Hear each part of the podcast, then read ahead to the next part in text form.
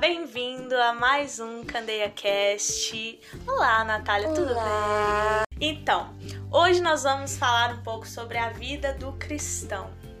O que é o cristão? Onde vive? O que come? Como é esse ser estranho, Natália? Conte pra gente. Hoje nós queremos conversar um pouquinho sobre a vida do cristão comum. Como é, como será essa questão de achar que a vida do cristão é sempre montes e nunca vales, é sempre topo e nunca lá embaixo. Eita! Então, na verdade, eu vejo duas vertentes, né? Uma de pessoas que não são cristãs, que veem os cristãos como alienígenas mesmo. Yeah. Ah, não, esse povo é muito esquisito. Esse povo não bebe, não fuma, não vai nem negócio, não faz nada. Então, o que que esse povo vive? Do que se alimenta? Como é esse povo? E ao mesmo tempo do próprio cristão, né? Que é uma visão, igual você falou. Ah, não, eu não posso ter vales, eu tenho que estar bem o tempo todo, porque eu sou crente, eu não posso adoecer. Porque eu sou crente, eu não posso passar por isso aqui, não, porque o Senhor não permitirá. Então, primeiro, né? Para essa, para o tipo de pessoa que não é cristão e tá aqui ouvindo o nosso podcast, por exemplo, caiu aqui de paraquedas, olá, seja bem-vindo. Então, o que acontece? Como que é o rolê? A nossa vida é comum? Nossa vida é normal? Sim, nós pagamos boletos também. Olha aí. Nós temos que lidar com preguiça, com desânimo, com dias difíceis, dias fáceis. Nós temos que aprender a lidar com a expectativa e a realidade das coisas. Nós temos que aprender muito a deixar a nossa expectativa no nível normal Uhum. ou um pouquinho abaixo do normal. Exato. E aí, se for top pra caramba, da hora. Mas se não for, tá tudo Tudo bem. certo, né? Gosto muito dessa passagem que a gente está se baseando hoje em Atos 17, certo? 17, versículo 28 ao 30. Até o 30, onde o apóstolo Paulo ele tá explicando pro pessoal de Atenas sobre o Deus desconhecido. E eu acho muito legal essa passagem porque ele usa de elementos culturais daquela época Sim. para explicar esse Deus que eles não conheciam. E o apóstolo Paulo, o que, que ele tá fazendo? Ele tá entrando no contexto, no cotidiano daqueles atenienses, Sim. entrando lá no aerópago, né? E falando desse Deus desconhecido. E na realidade, ele vai e fala essa célebre frase, né? Porque é nele que nós vivemos, nos movemos e existimos. Então, assim, o que que basicamente o apóstolo Paulo mostra com isso? Que tudo aquilo que os atenienses viviam, eles só era possível porque o Senhor tinha dado essa capacidade É. pra eles, né? Isso é muito doido, porque nele nós nos movemos, nós desistimos, nós vivemos. Então, assim, é normal o cotidiano Sim. do cristão, né? Sim. É normal o cotidiano do cristão. A diferença talvez seja que a gente sabe em quem confia, Exatamente. não é? Exatamente.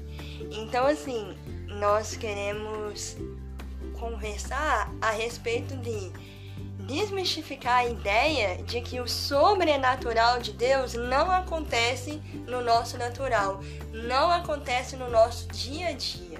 Então, se a gente é, pegar um pouquinho a história bíblica, né?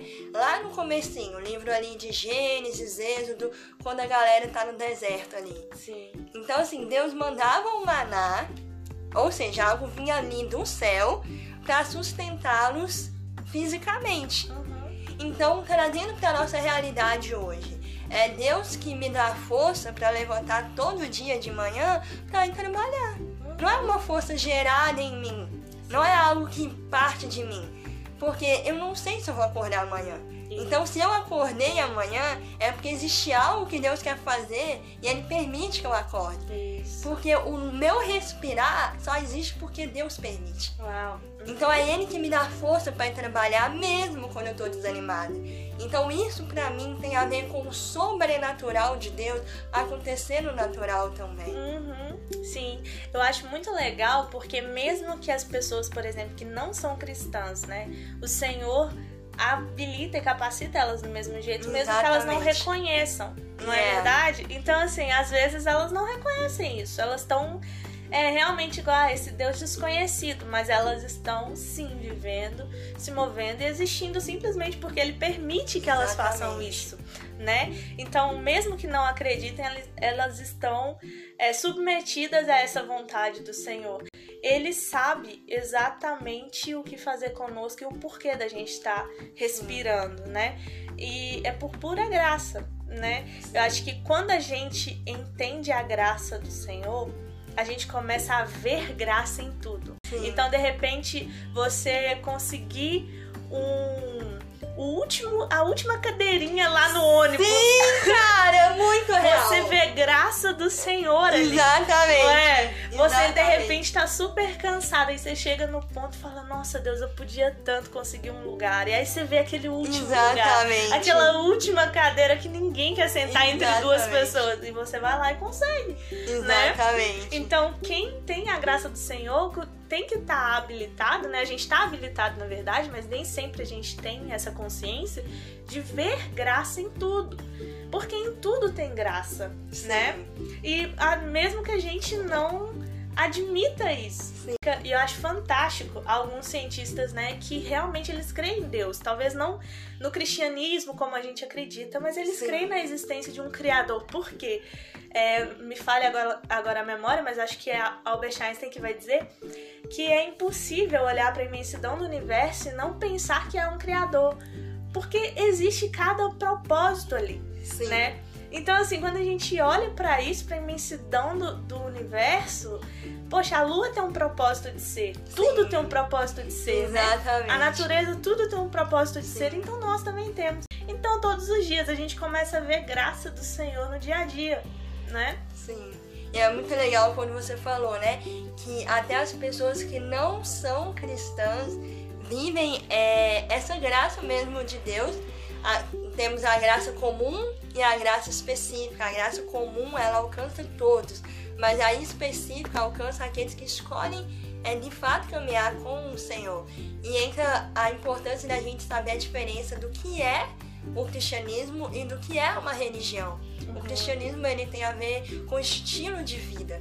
E é literalmente tudo está desmoronando, desmo, Coronando. obrigada, ao seu redor, mas você tem uma paz inabalável. Sim. É você confiar naquilo que Deus disse, não naquilo que você acha, É. não naquilo que você vê, Uhum. não naquilo que a circunstância está dizendo. Isso é algo muito especial e muito importante.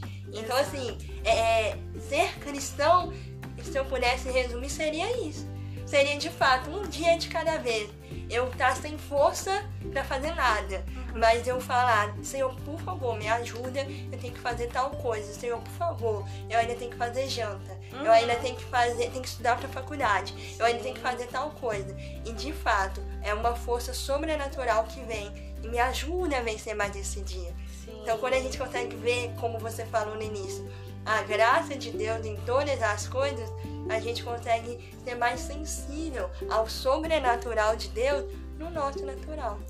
Aleluia, é isso aí. Mas esse assunto, né, vai ser até assunto do nosso próximo podcast, Sim. né? Essa questão da rotina e de como vencer um dia de cada vez. Sim, Mas isso já é uma um bom adiantamento, né? sim, Do que virá e do que a gente do que realmente é o cristianismo. É justamente Sim. isso. A gente sabe em quem confia. A exatamente. diferença básica da nossa rotina é, por exemplo, vem um desemprego, eu não me abalo como uma pessoa que não tem Deus se abalaria. Por Sim. quê? Porque a minha provisão não é do meu emprego, a minha provisão vem do Exatamente. Senhor. Uau, né? Então a doença vem, sim, vem pro cristão. sim, Mas a diferença é. Eu não baseio a minha saúde no estado que eu tô vendo. Eu baseio a minha Exatamente. saúde no propósito que o Senhor tem na minha vida. Então, se ele tem Exatamente. propósito, ainda tem, né? exatamente. O cristão é aquele que vive com propósito e com um senso de valor do que, por que ele tá aqui, por quem ele tá aqui, né? Exatamente. A diferença é essa. Torna a rotina mais leve, talvez, não mais fácil, E- mais é. leve. Exatamente. Exato, né? Então, glória a Deus. Amém. Até o próximo episódio. Obrigada por ouvir até aqui. Espero que Deus tenha falado ao seu coração e edificado um pouquinho sua fé. Amém.